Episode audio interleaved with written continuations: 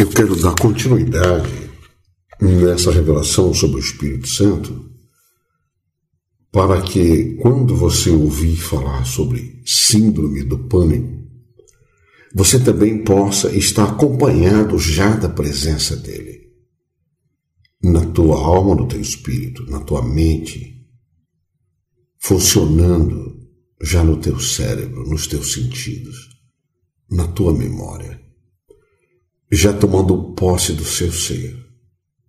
E com certeza você vai ficar liberto só de começar a ouvir a minha pregação.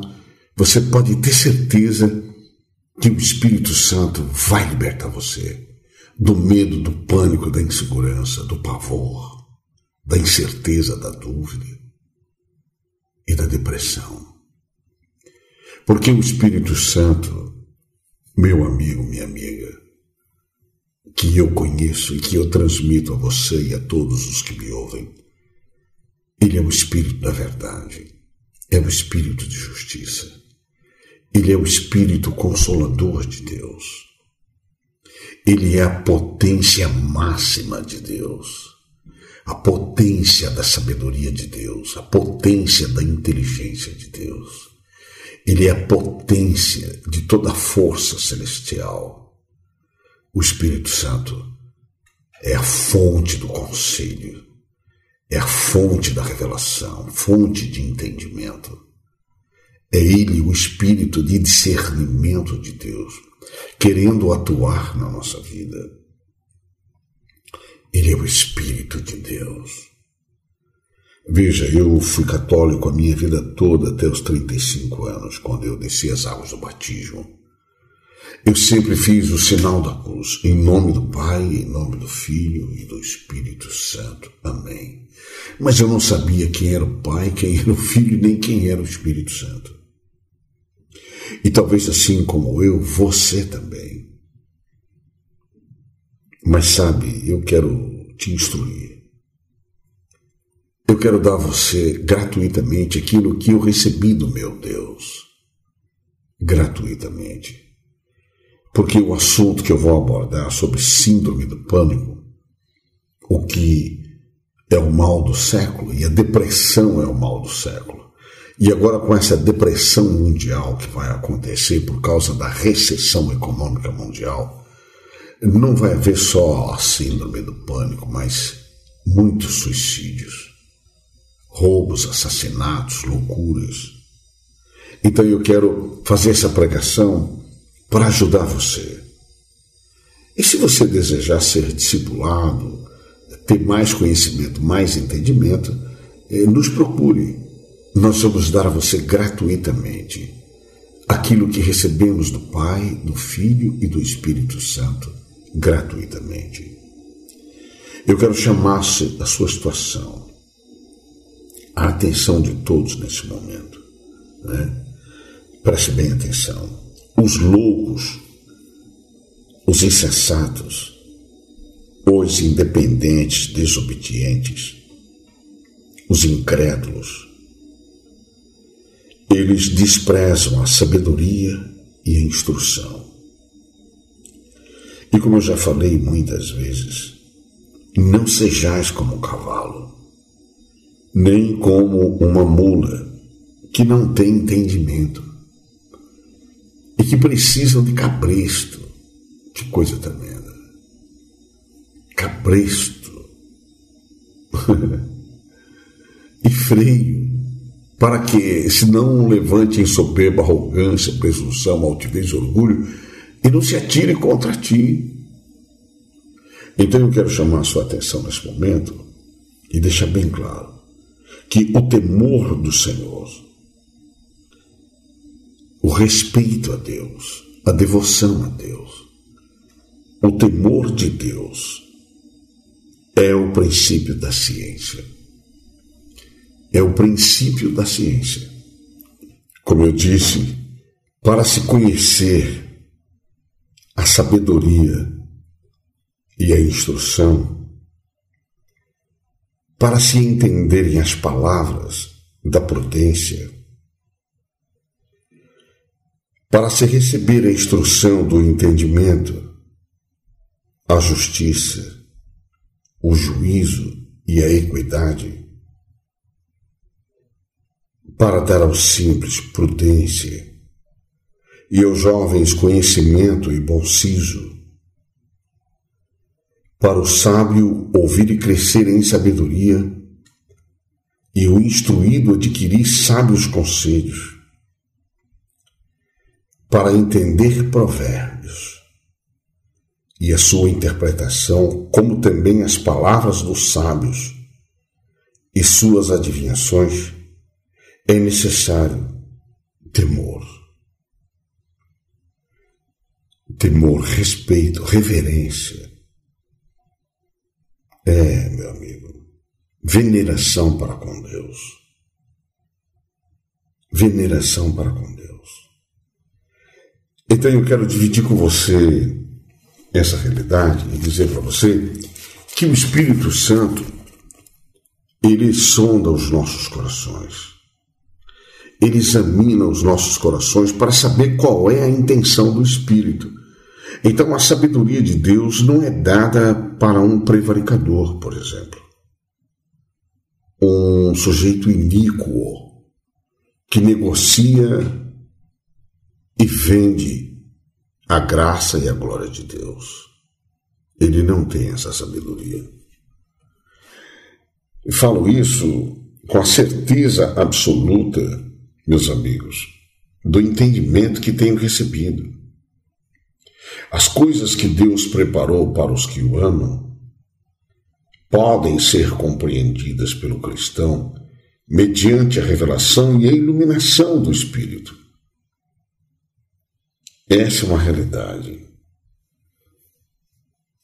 A graça de Deus está sobre todos e para todos. Então, Paulo, o apóstolo, está escrevendo a respeito da origem divina da sua própria pregação. Assim como eu também faço. É, as palavras, da nossa pregação sugerem os passos pelos quais o Espírito Santo inspirou as Escrituras Sagradas e inspirou também os homens, por ele escolhidos, e cujo objetivo é defender a verdade. Porque essa é uma das razões impressionantes as quais Deus reclama desde o passado se você não sabe, eu vou te dar uma ideia. Esses dias eu estava meditando, pregando, achei um texto que me chamou a atenção. Lá em Isaías 59, o verso 4 diz assim: Ninguém há que clame pela justiça, nem ninguém que compareça em juízo pela verdade. Eu fiquei impactado com esse texto. Quer dizer que, pela verdade, é necessário comparecer em juízo. E ninguém há que compareça a este juízo pela verdade. Então significa que a verdade precisa ser defendida. A verdade precisa de quem a defenda. Por isso, Paulo foi posto para defesa da verdade, defesa do Evangelho. E o Espírito Santo de Deus, nesses últimos tempos, me escolheu para esta mesma finalidade. Amar a verdade e defendê-la. E já está diante do juízo. Que coisa tremenda. E Jesus realmente veio a este mundo para juízo. E nós já comparecemos em juízo. E o juízo está estabelecido dentro da igreja, porque é tempo que comece o julgamento pela casa de Deus. Qual casa de Deus? Aquela que é coluna e firmeza da verdade. Que coisa tremenda. A casa de Deus, a igreja. E se primeiro começa por nós o julgamento, pelo juízo já estabelecido, porque Jesus veio a este mundo para juízo, qual será o fim daqueles que são desobedientes ao Evangelho de Deus? ao juízo de Deus, à verdade de Deus, se apenas o justo se salva, o humilhado se salva. Aonde aparecerá o ímpio e o pecador? Então, dentro dessa dimensão, Deus, meu amigo, desejava comunicar à humanidade a sua sabedoria. Deus desejava essa realidade, meus amigos. E Paulo fala dessa realidade para todos nós. Essa sabedoria dizia respeito à nossa salvação e centrava-se em Cristo Jesus como a sabedoria de Deus. Foi somente pelo Espírito Santo que a verdade e a sabedoria de Deus foram reveladas à humanidade. Mas a humanidade não quer saber desta sabedoria e desta revelação. Os homens querem os ídolos que são os próprios homens, e às vezes até os ídolos feitos de barro, cerâmica, às vezes até de aço, ferro, bronze, prata, e muitas vezes de ouro. Mas eles têm olhos, mas não veem, ouvidos, mas não ouvem. Têm boca, mas não falam. Sabe? Têm mãos, mas não apalpam têm os pés, mas não andam. São ídolos mortos. Mas o Espírito Santo de Deus, ele fala, ele instrui, ele ensina, ele capacita. E essa realidade nos é dada pelo Espírito Santo. Ele é a fonte da sabedoria, eu vou te mostrar isso. Foi somente pelo Espírito Santo que a verdade e a sabedoria de Deus foram reveladas à humanidade. O Espírito Santo conhece plenamente os pensamentos de Deus e conhece os nossos também. Então veja: aquele que examina os corações sabe qual a intenção do Espírito. A revelação de Deus foi concedida aos cristãos escolhidos mediante a presença do Espírito Santo que neles habitava. A grande realidade do Espírito Santo é para todas as pessoas. Não é só para mim, é para todos. Essa realidade é para todos, meus irmãos. A diferença é que muitos acham ter o Espírito Santo, mas que não lhes revela absolutamente nada. E o Espírito Santo nos revela todas as coisas, ainda as profundezas de Deus. Então eu quero dar a você uma palavra que está no livro de Provérbios, capítulo 1, verso 20. A suprema sabedoria altissonante clama de fora. Olha que coisa. A suprema sabedoria altissonante clama de fora. Pelas ruas levanta sua voz. Nas encruzilhadas, no meio dos tumultos, clama. Às estradas das portas, ou melhor, às entradas das portas, e na cidade profere as suas palavras. Até quando, honestos, amareis a necessidade?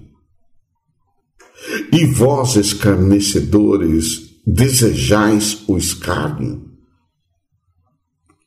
E vós, loucos, aborrecereis o conhecimento?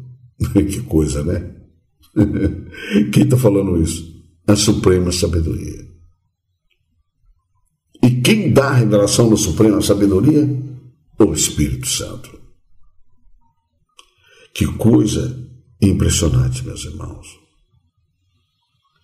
Convertei-vos pela minha repreensão. Eis que abundantemente derramarei sobre vós o meu espírito, olha só, e vos farei saber as minhas palavras. Que coisa tremenda. Então, para saber as palavras de Deus, é necessário que nós tenhamos o Espírito de Deus, que Ele abundantemente quer derramar sobre todos nós. Para isso é necessário convertermos pela repreensão do Senhor, que vai brecar os nossos maus caminhos. Ele vai brecar as nossas necessidades. Ele quer que deixemos de ser sermos nécios, aborrecedores do conhecimento. Olha que coisa tremenda, o verso 24. Mas, porque clamei e vós recusastes, porque estendi a minha mão e não houve quem desse atenção. Antes, rejeitastes todo o meu conselho e não quiseste a minha repreensão, olha só. Também eu me rirei na vossa perdição e zombarei. Vindo o vosso temor, é o que está acontecendo hoje, vai acontecer daqui para frente. Pânico, medo, insegurança, pavor, tristeza, dúvidas, amarguras, incertezas. E daí vem muita gente a blasfemar. Por quê? Porque Deus é rejeitado o tempo inteiro na vida das criaturas.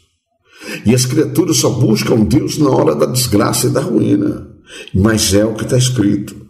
Também eu me rirei da vossa perdição e zombarei, vindo o vosso temor, vindo como assolação o vosso temor, e vindo a vossa perdição como a tormenta, e sobrevindo-vos aperto e angústia. Então a mim clamarão, mas eu não responderei. De madrugada me buscarão, mas não me acharão. Porquanto aborreceram o conhecimento e não preferiram o temor do Senhor. Não quiseram o meu conselho e desprezaram toda a minha repreensão. Portanto, comerão do fruto do seu caminho e afastar-se-ão dos seus próprios conselhos. Que coisa tremenda. Talvez você compreenda a minha pregação. Deus respeita o livre-arbítrio do homem. Ele pode fazer o que quiser, como quiser, na hora que quiser, com quem quiser, da maneira que quiser. Aonde quiser e a hora que quiser. Mas vai chegar o um momento que ele vai ter que colher os seus frutos. E o fruto amargo é o desprezo de Deus. Mas, pastor, por que, que Deus vai fazer isso? Porque Deus é desprezado o tempo inteiro. As pessoas não querem saber de Deus, não querem saber de Jesus.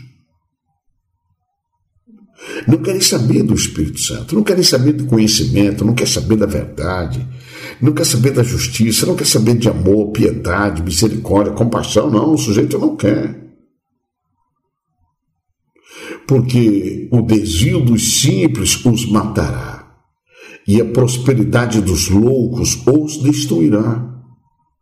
Mas o que me der ouvidos habitará seguramente e estará descansado do temor do mal. Olha aí.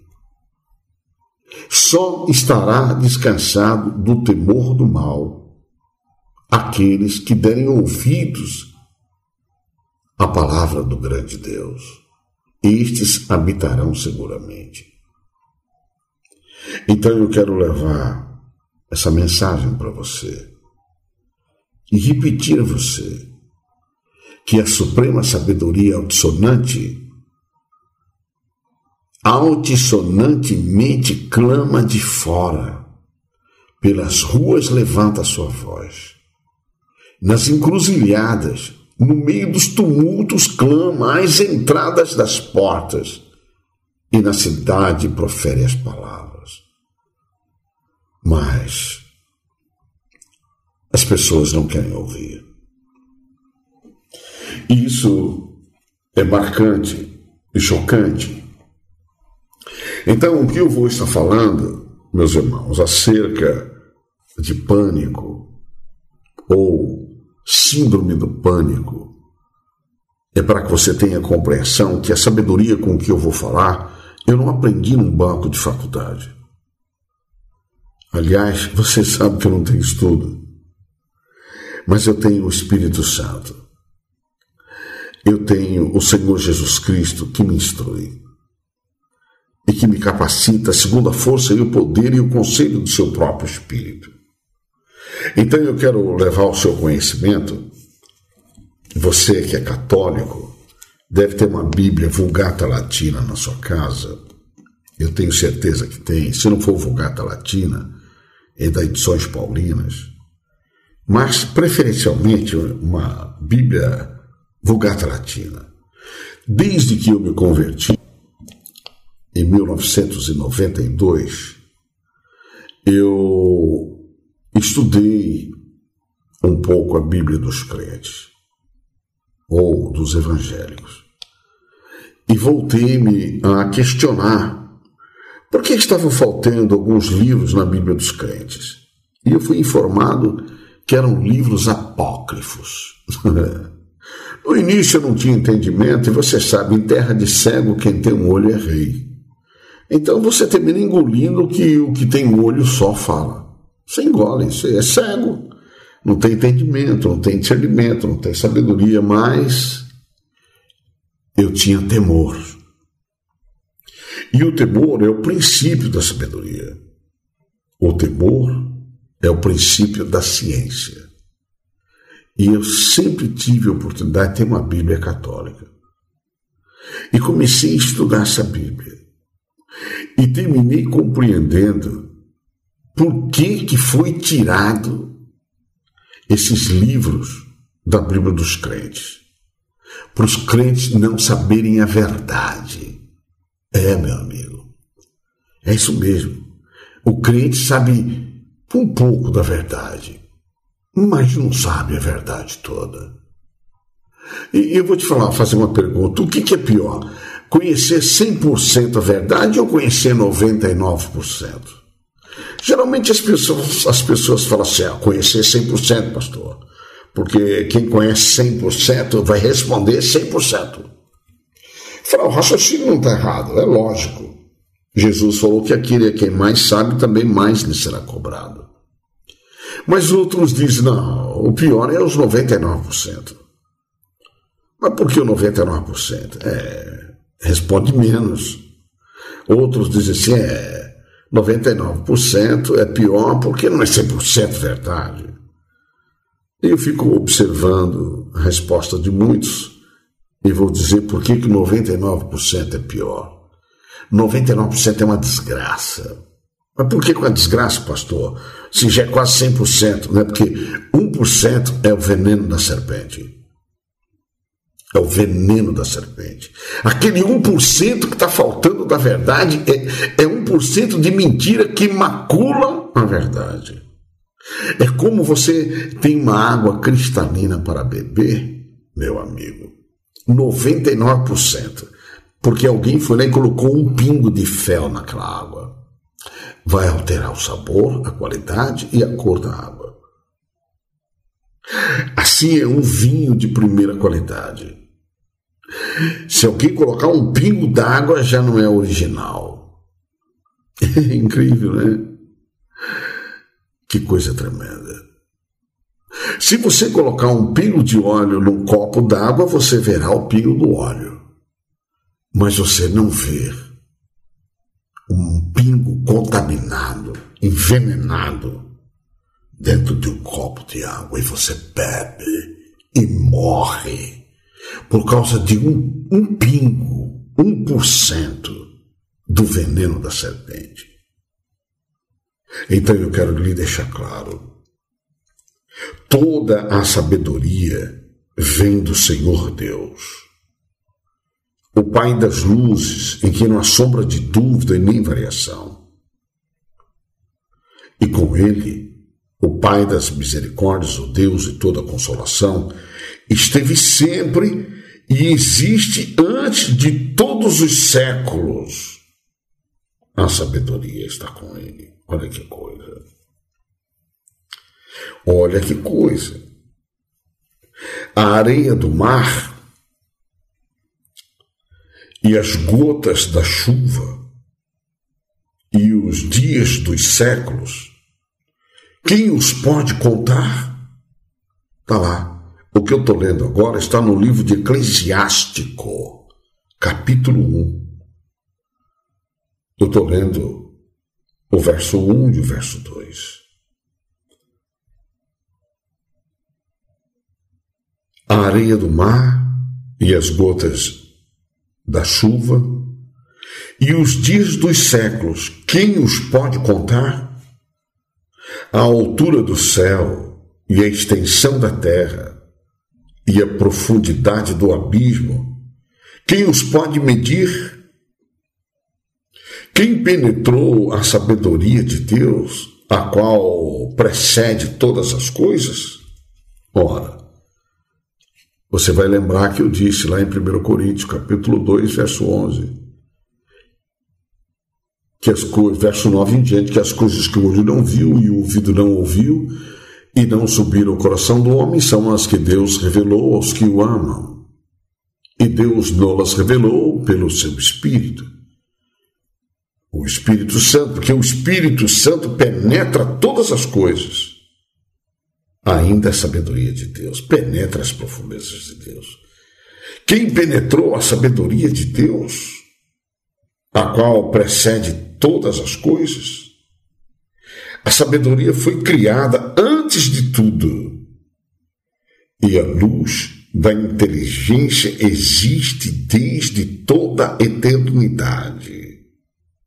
Presta bem atenção. A fonte da sabedoria é o Verbo de Deus. Olha que coisa. Vou repetir. A fonte da sabedoria é o Verbo de Deus nos céus, e os seus caminhos são os mandamentos eternos. Que coisa tremenda. Eu vou ler de novo esse verso. A fonte da sabedoria é o Verbo de Deus nos céus. Aí nós lembramos o que João disse, né? No princípio era o Verbo.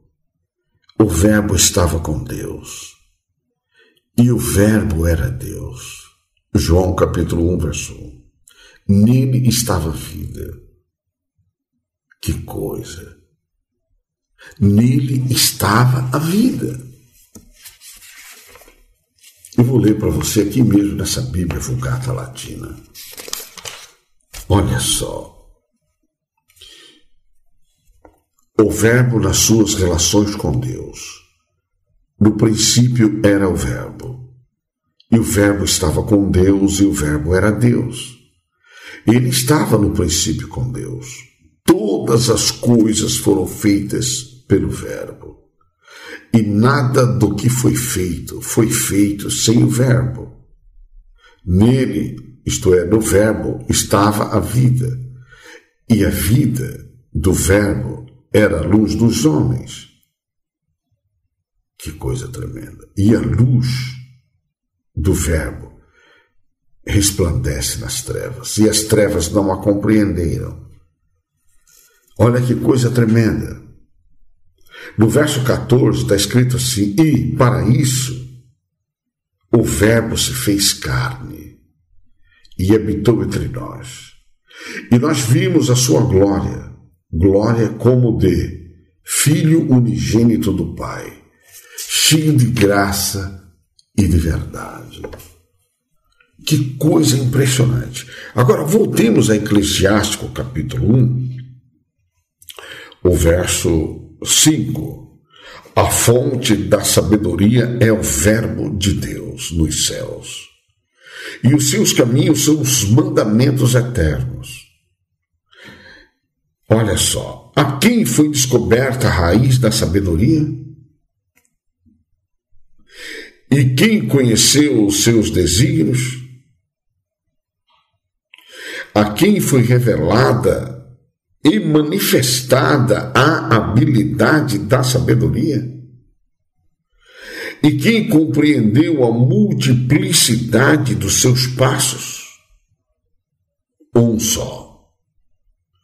Um só que é o Altíssimo Criador Onipotente, Rei poderoso, sumamente terrível, que está sentado sobre o seu trono, o Deus dominador. Olha que coisa tremenda.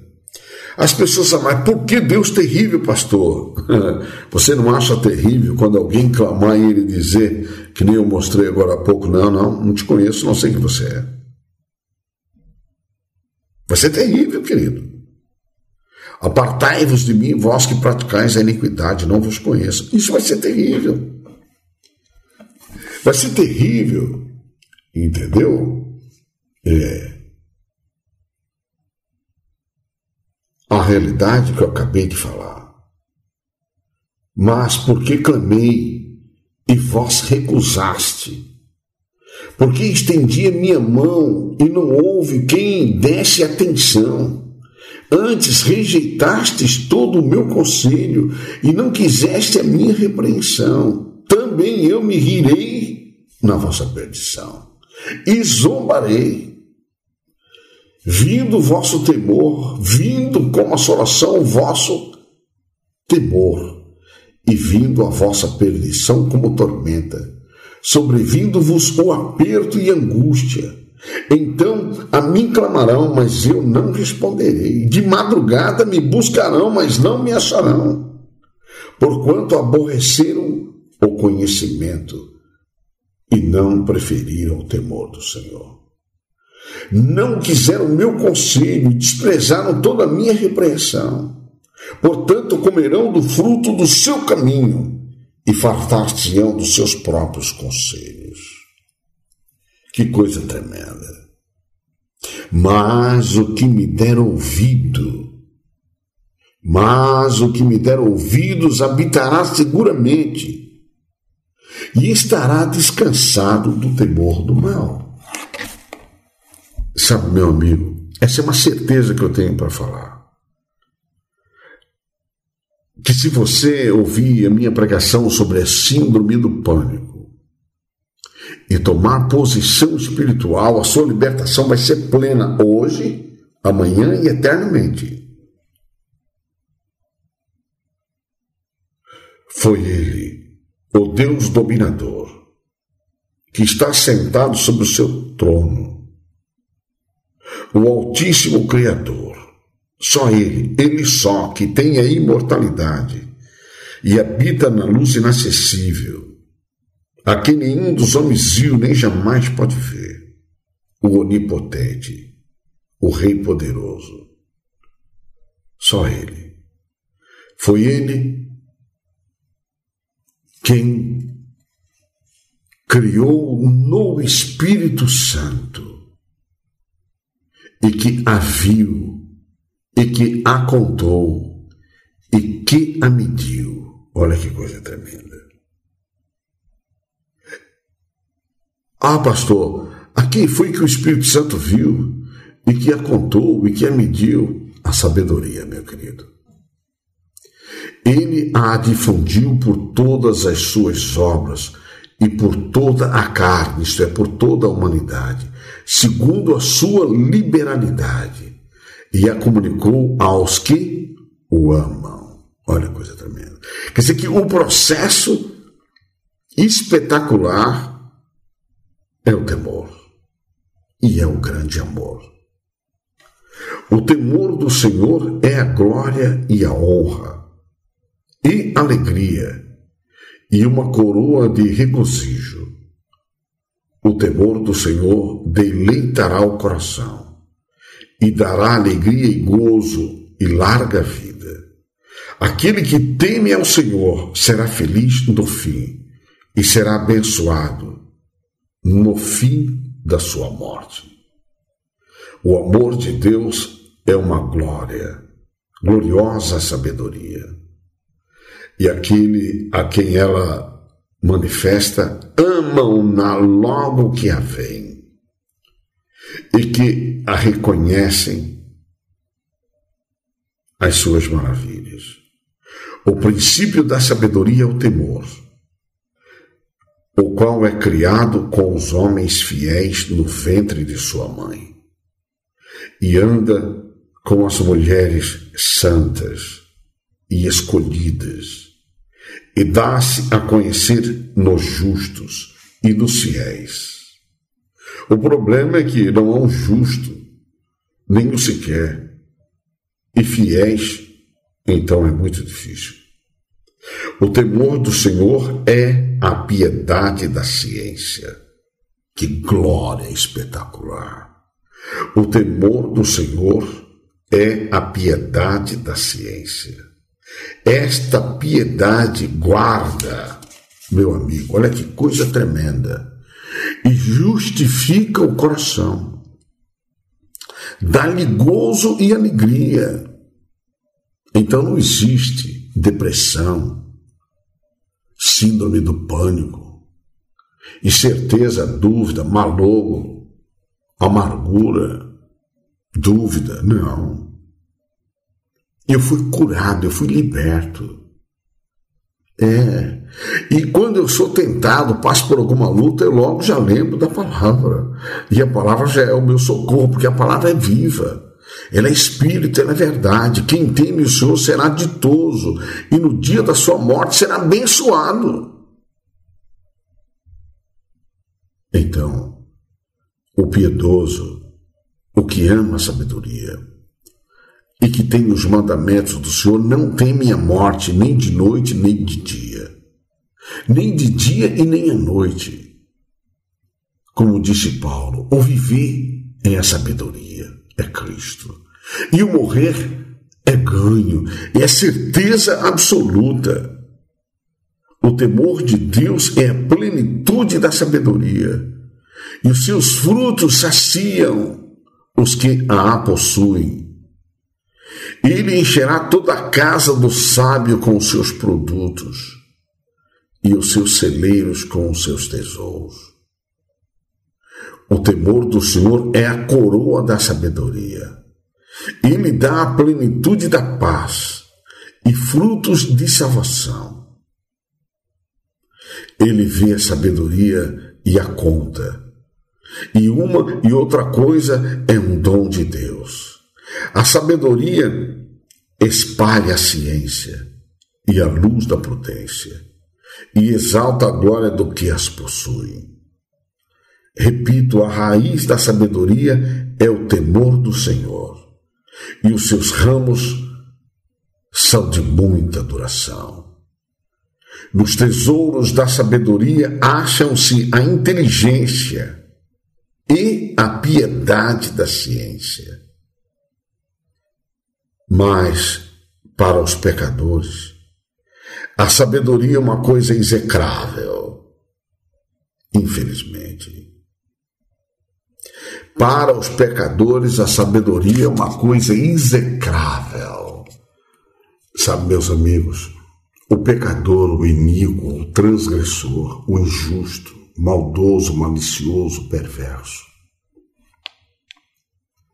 Para ele, a sabedoria é uma coisa execrável, esdrúxula. Eu lamento por isso. Ele tem raiva. Então, eu quero deixar claro para você. Você pode dizer, mas pastor, o senhor está lendo é, um livro apócrifo. Não, querido. Eu posso ler para você a realidade acerca da sabedoria em qualquer Bíblia. Em qualquer Bíblia. Sabe? Eu vou dizer para você. Para fazeres atento à sabedoria o teu ouvido, e para inclinares o teu coração ao entendimento, e se clamares por entendimento e por inteligência alçares a sua voz, se como a prata a buscares, e como a tesouros escondidos a procurares, então entenderás o temor do Senhor e acharás o conhecimento de Deus. Porque o Senhor dá a sabedoria, e da sua boca vem o conhecimento e o entendimento. Ele reserva a verdadeira sabedoria para os retos. Escudo é para os que caminham na sinceridade, para que guarde as veredas do juízo e conserve o caminho dos seus santos. Então entenderás justiça e juízo e equidade e todas as boas veredas. Porquanto a sabedoria entrará no teu coração e o conhecimento será suave à tua alma. O bom siso te guardará e a inteligência te conservará. Que coisa tremenda! Para te livrar do mau caminho e do homem que diz coisas perversas, dos que deixam as veredas da retidão para andarem no caminho das trevas. Então a sabedoria, ela vem livrar o homem. Bem-aventurado o homem que acha a sabedoria e o homem que adquire conhecimento, porque melhor é a sua mercadoria do que a mercadoria de prata, e a sua renda do que o ouro mais fino. Mais preciosa é do que os rubis, e de tudo que podes desejar não se pode comprar, comparar a sabedoria. Aumento de dias há na sua mão direita na sua esquerda riquezas e honras. Sabe, meus amigos, os seus caminhos são caminhos de delícias e todas as suas veredas paz. Olha o verso 18 do capítulo 3 do livro de Provérbios. É árvore da vida para o que os que a seguram, e bem-aventurados são todos os que a retêm. Sabe, meu amigo? Tudo isso você vai confirmar no livro de Colossenses. Paulo nos escreveu e nos traduziu no livro de Colossenses, no capítulo 2. Ele disse assim no verso 2: Para que os seus corações sejam consolados e estejam unidos em caridade. Olha o que é necessário. Enriquecidos da plenitude da inteligência. Olha que coisa tremenda. Para, conhe para conhecimento do mistério de Deus. Que é o mistério de Deus, pastor? Olha lá, traço, mistério de Deus, Cristo. Vírgula. Cristo Jesus, o Verbo, em quem estão escondidos todos os tesouros da sabedoria e da ciência. Todos os tesouros da sabedoria e da ciência estão escondidos em Jesus Cristo, meu amigo, minha amiga, meu irmão, minha irmã. Por isso que eu sempre diz, os filhos de Deus verdadeiramente filhos de Deus não podem ser burros. Não pode ser um jumento. Não pode ser um cavalo estúpido. É obrigação que os cristãos fossem, fossem verdadeiramente extremamente inteligentes, sábios, cheios de conhecimento, de discernimento, de entendimento, para que Deus fosse glorificado. Mas você vê, crente é um ser desprezível, desprezado e humilhado, tratado como burro. Até para trabalhar as pessoas não querem os crentes, porque crente fala demais. Se mete onde não deve, mede, julga, condena, faz tudo o que a sabedoria não faz. Aí o sujeito ora em línguas e diz que tem o Espírito Santo. E que eu não tenho porque eu não oro em línguas. Mas eu pergunto: e o entendimento? E o discernimento? Pelo conhecimento? E a sabedoria? É por isso que, para tratar desse assunto, síndrome do pânico, eu tive que chamar sua atenção porque o meu estudo não é como os psicólogos fazem, os psiquiatras, analistas. Eu vou te falar uma linguagem simples. Para mim, falar sobre síndrome do pânico, para uma pessoa é, que está amargurada, na incerteza, na dúvida, sabe, cheia de medo, ansiedade, eu tenho que dar a ela a oportunidade de pelo menos saber o que é síndrome, o que é pânico, e estudar junto com ela, como eu estou fazendo agora com você. Então, antes de falar de pânico, eu vou falar da síndrome. Síndrome, meus amigos, é um conjunto de sinais e sintomas observáveis em vários processos patológicos diferentes. E sem causa específica. Então, é observado, é analisado os sintomas, os processos patológicos diferentes um do outro, mas sem uma causa específica. Aí o sujeito não sabe o que falar, e o que orientar e de que maneira. O que significa que o pânico, ou como nós chamamos, aqui eu falo em nome do Pai, do Filho e do Espírito Santo, ou espírito do pânico. Ah, pastor, então quer dizer que o pânico tem um espírito por trás dele? Tem, tem. Eu vou te mostrar. O pânico tem um espírito. O pânico é um espírito que traz a perturbação para levar o ser humano à loucura.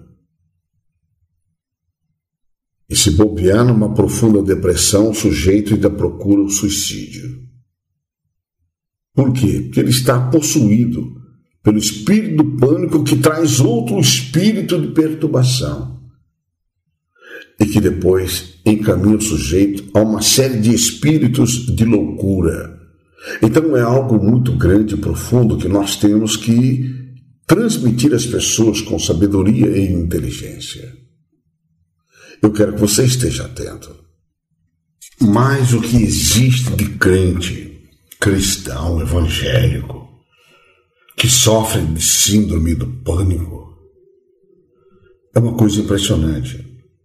Mas lhes falta, como eu disse, conhecimento, entendimento e principalmente sabedoria. E por que que falta tudo isso? Porque quem revela tudo isso é o Espírito Santo. E o Espírito Santo não é propriedade de crente, de evangélico, de cristão. O Espírito Santo não é propriedade de igreja, nem de pastores.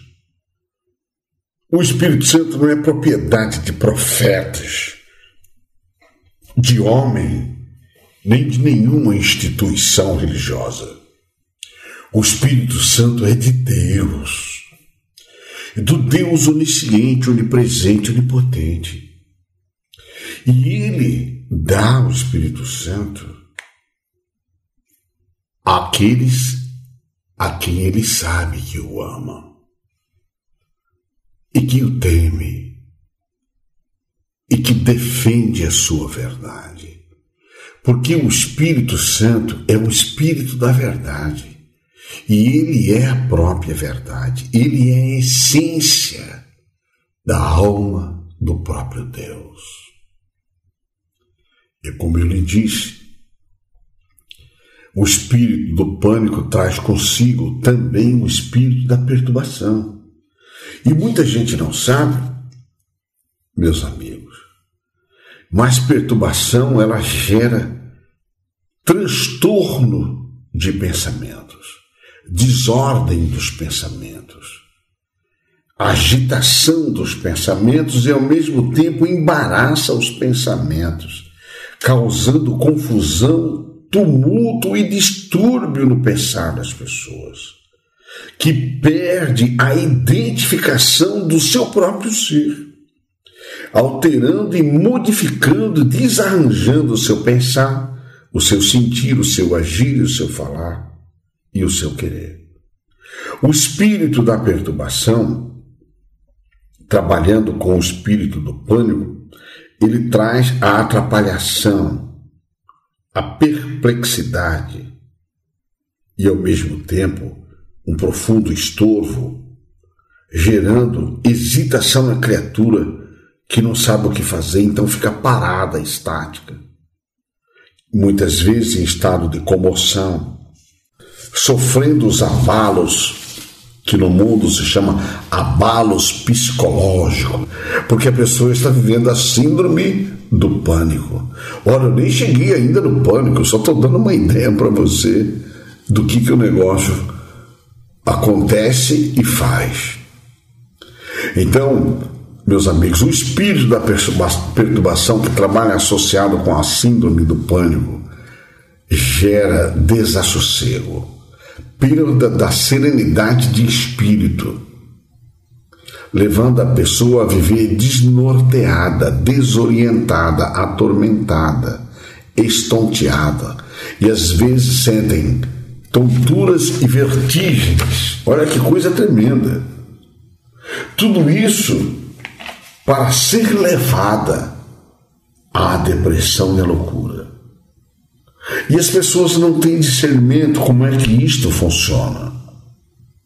A loucura é um verdadeiro espírito de distúrbio, alteração mental, espiritual e emocional e intelectual, causada pelo afastamento, mais ou menos prolongado ou prolongada do indivíduo em seus métodos habituais de pensar, sentir, agir e falar. Então veja que são vários espíritos. Aí você vai entender quando você lê Efésios capítulo 6. No demais, irmãos meus, revestivos, revestivos do Senhor e as pessoas não sabem o que significa e por que, tem que ser revestida do Senhor. Ó, revestivos, ó, fortalecei-vos no Senhor e na força do seu poder. Revestivos de toda a armadura de Deus, para que possais estar firmes contra as astutas ciladas do diabo. Aí eu te pergunto: você acha que o diabo, Satanás, o grande dragão, a antiga serpente, que engana todo mundo e continua enganando, quer que as pessoas venham estudar e saber o que significa fortalecei-vos no Senhor e na força do seu poder. Para que está fortalecido e para que ter essa força de poder? Para que está revestido de toda a armadura de Deus? Para poder então estar firme contra as astutas ciladas do diabo. Porque não temos que lutar contra carne e sangue, mas sim contra os principados, contra as potestades. E aí envolve essa gangue tremenda de espíritos. Mas, como eu disse em outras pregações, por exemplo, o espírito das pestes, das pragas, da enfermidade, chamado espírito do Omolu, que é um principado violento, da Umbanda, Quimbanda, magia negra do candomblé, ele é amado, adorado, venerado, mas é um Deus de toda peste, toda praga e toda enfermidade. Agora veja, para se vencer um principado desse, você precisa estar revestido de poder. E poder só está em Jesus. Você precisa estar fortalecido no Senhor, revestido de toda a armadura de Deus que é a caridade e a piedade, e as pessoas não sabem disso. Para então poder estar firmes contra as astutas ciladas do diabo. Veja, o que está acontecendo no mundo nesse momento é uma astuta cilada maligna, levando as pessoas a malograrem. É, malograrem. E entregando suas mentes e suas vidas, e não sabem disso.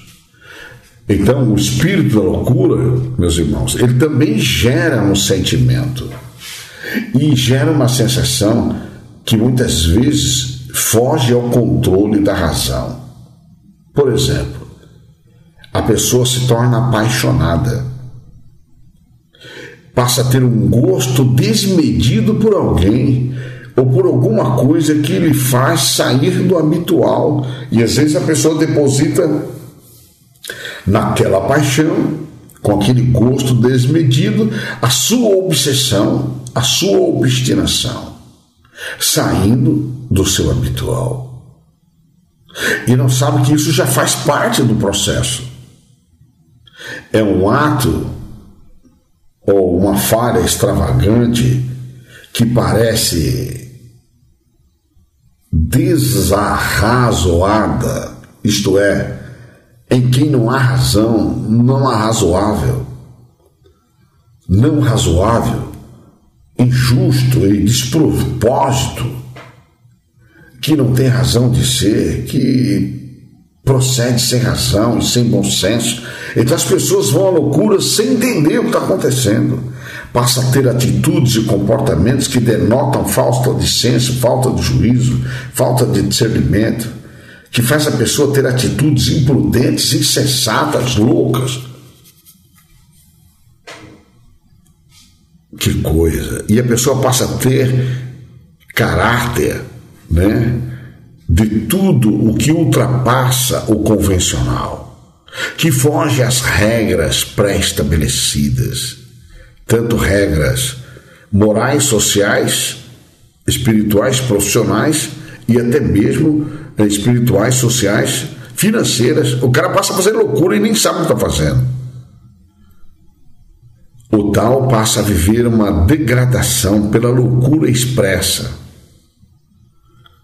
E muitas vezes, ainda que tudo esteja errado, ele está alegre de forma extravagante, desmedido, insano, com desatinos, isto é, a falta de tino falta de juízo, passando a viver a loucura, usando palavras desatinadas, cheias de desvarios, isto é, alucinação, desacerto, extravagância. E por que agem assim? Porque é um espírito de perturbação que foi levando a criatura a esse estágio. E de onde veio isso, pastor? Da síndrome é, esse conjunto de sinais ou de características que, em associação com uma condição crítica, são passíveis de despertar no ser humano, olha lá, insegurança, medo, um medo incontrolável. A síndrome do pânico também gera no ser humano uma extrema ansiedade levando-o à depressão. Nós vamos falar de ansiedade e depressão lá na frente. A síndrome do pânico também é caracterizada por reações inespecíficas do corpo, que traz consigo uma grande tensão no próprio corpo, tensão orgânica ou mental que tendem, de novo, olha lá, a perturbar o equilíbrio fisiológico normal do ser humano. Digo, traz a perturbação ao equilíbrio da criatura. Mexe com a psicologia da criatura mexe com o equilíbrio psicológico, emocional, espiritual.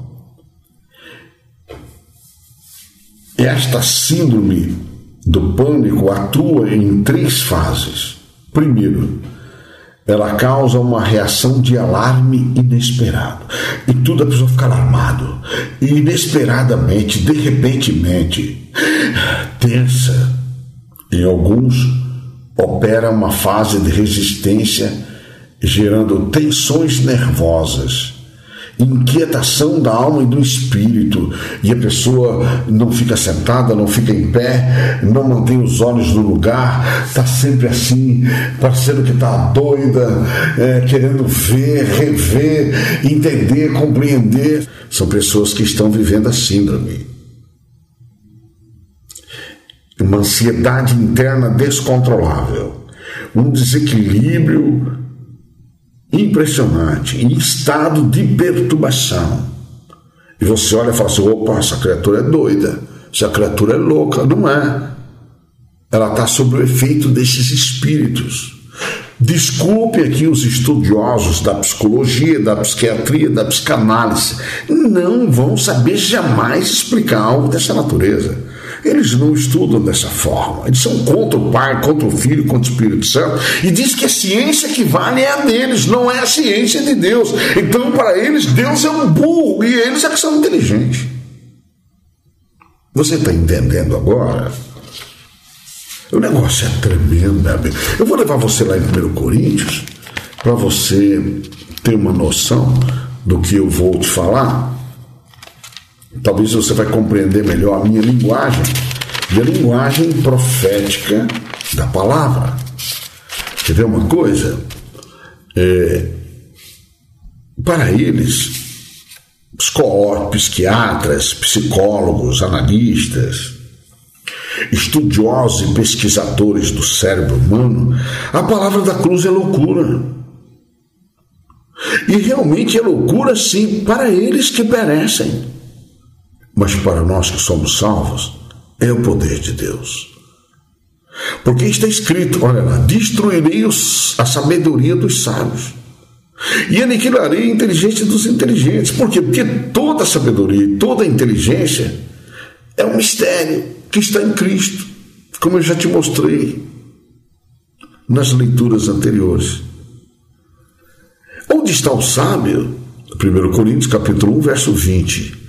Onde está o escriba? Onde está o incredor deste século?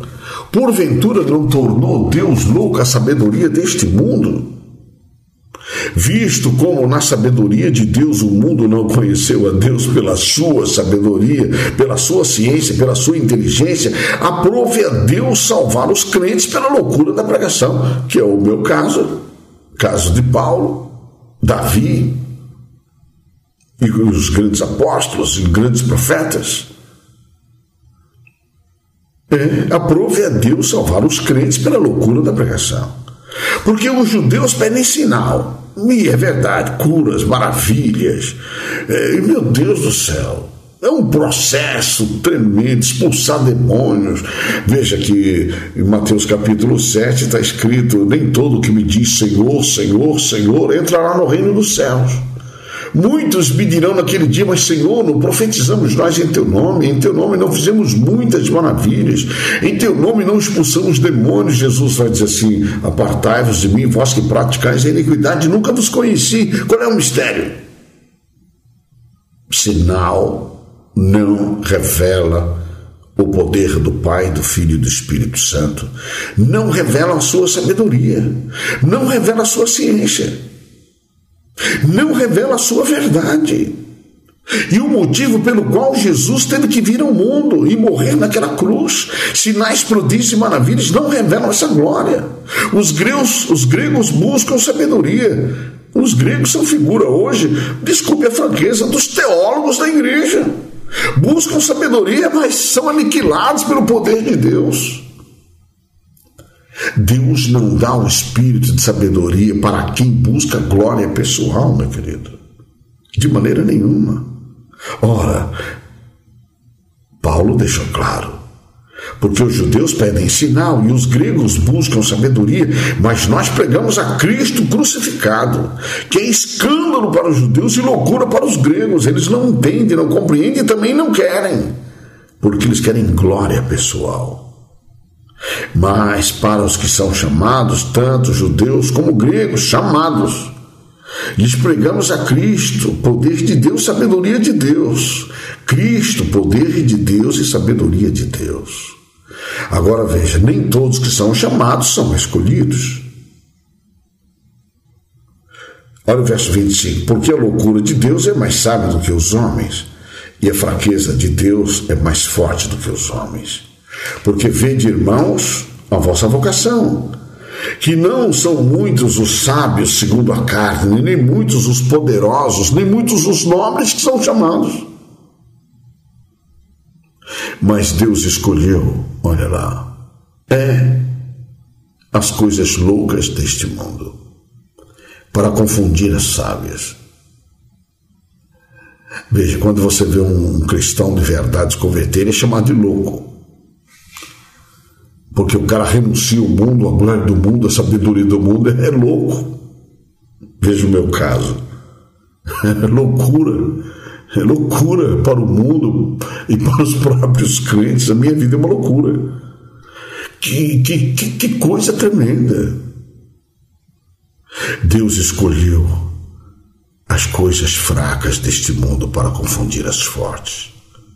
Deus escolheu as coisas vis deste mundo e as desprezíveis e as que não são para aniquilar as que são, para que nenhuma carne se glorie perante Ele. Aí é que está o grande mistério. Imaginou Deus entregando toda a sabedoria? O cara vai se gloriar, lembra? O anjo caído, Satanás, o diabo, o grande dragão, a antiga serpente. Deus deu a ele tudo.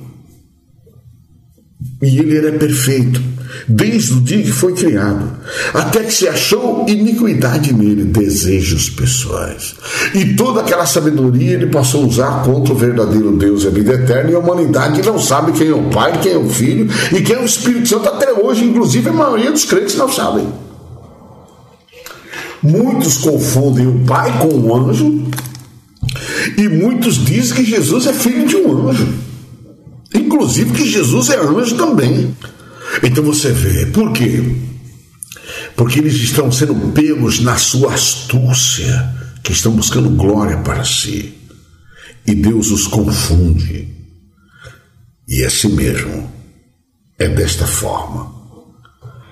Então, meus irmãos, eu quero levar você a essa compreensão espetacular. Eu te falei da primeira fase, né? Que causa uma reação de alarme inesperado. Eu te falei da segunda fase, naqueles que operam uma fase de resistência, gerando tensões nervosas, inquietação da alma e do espírito.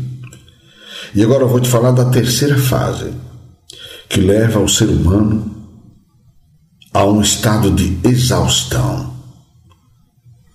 A pessoa fica extremamente exausta, cansada, oprimida, não consegue pensar, não consegue refletir. É, o seu estado psicológico exausto, a pessoa só pensa em dormir, emocionalmente ela não tem reações nenhuma. Exausta, cansada, só pensa em dormir. Ela está com sua ação mental, espiritual, emocional, psicológica em estado total de exaustação. E esse cansaço gera nela uma fadiga, levando a pessoa a fugir o tempo inteiro com o único objetivo dormir, dormir o tempo inteiro para fugir da realidade, para fugir dos problemas ela está sendo atacada por toda esta síndrome. Em alguns casos, a síndrome do pânico gera certo estresse e homeostasia, que é a síndrome nefrítica, que é caracterizada por hematúria isto é, hipertensão arterial. Hipertensão arterial. A pessoa fica alterada nas suas emoções e mexe com a sua cabeça, mexe com o seu coração, e ainda em alguns casos as pessoas são levadas à insuficiência renal. Olha que coisa tremenda. Insuficiência renal. Por que atinge esses dois órgãos, pastor? Esses dois órgãos, meus irmãos, são de extrema importância para você entender o mundo espiritual. E eu vou estar mostrando para você por que mexe com a, hipertensão arterial e por que mexe com a insuficiência renal. São duas partes né, que envolvem o coração e a cabeça e envolve os rins. E eu vou estar falando dessa realidade para você, para que no nome de Jesus você compreenda cada detalhe desta revelação. Saiba que você é o número um para Deus. Você vale mais do que todo este mundo para Deus. Não há nada mais importante do que você. E você tem que entender e compreender essa realidade e saber que isso está chegando para você gratuitamente. E a maneira como você está aprendendo aqui gratuitamente não é o suficiente. Se você der uma lida em Mateus capítulo 11, você vai entender claramente o que eu estou falando. Mateus 11, verso 28 em diante. Você vai saber por quê. Aqui você está tendo uma ideia precisa e lógica, real e verdadeira. Mas tem coisa que você vai saber lá na frente. Por que, que esses espíritos, o pânico, a perturbação e a loucura têm acesso aos homens tão livremente? Tudo isso você vai entender. Fique atento.